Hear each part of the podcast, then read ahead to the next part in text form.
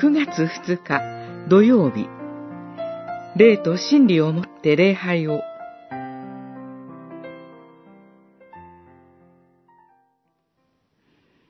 誠の礼拝をする者たちが、霊と真理をもって父を礼拝する時が来る。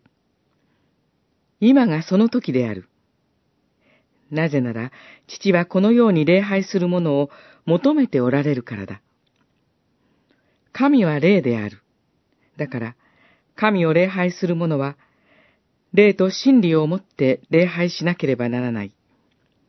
ヨハネによる福音書、四章、二十三節、二十四節。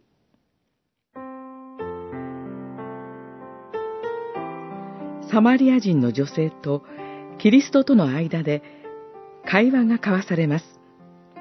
この女性には、キリストのおっしゃることが飲み込めません。ただキリストが自分の私生活のことを言い当てたとき、長年、心に抱いていた疑問が口をついて出ました。それは、礼拝についての疑問です。自分のことを言い当てた預言者ならきっと答えてくれると思ったのでしょう。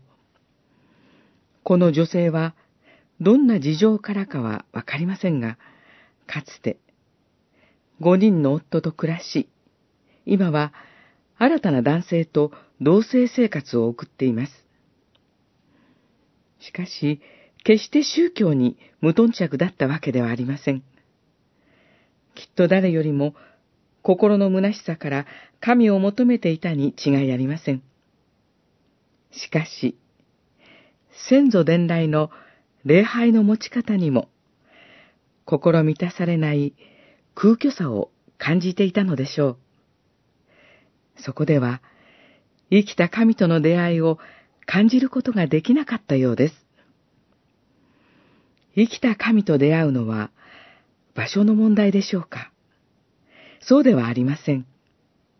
神の霊に導かれ、信頼に値する真理に根ざした礼拝だけが、生きた神との出会いを実現し、乾いた魂を癒すことができます。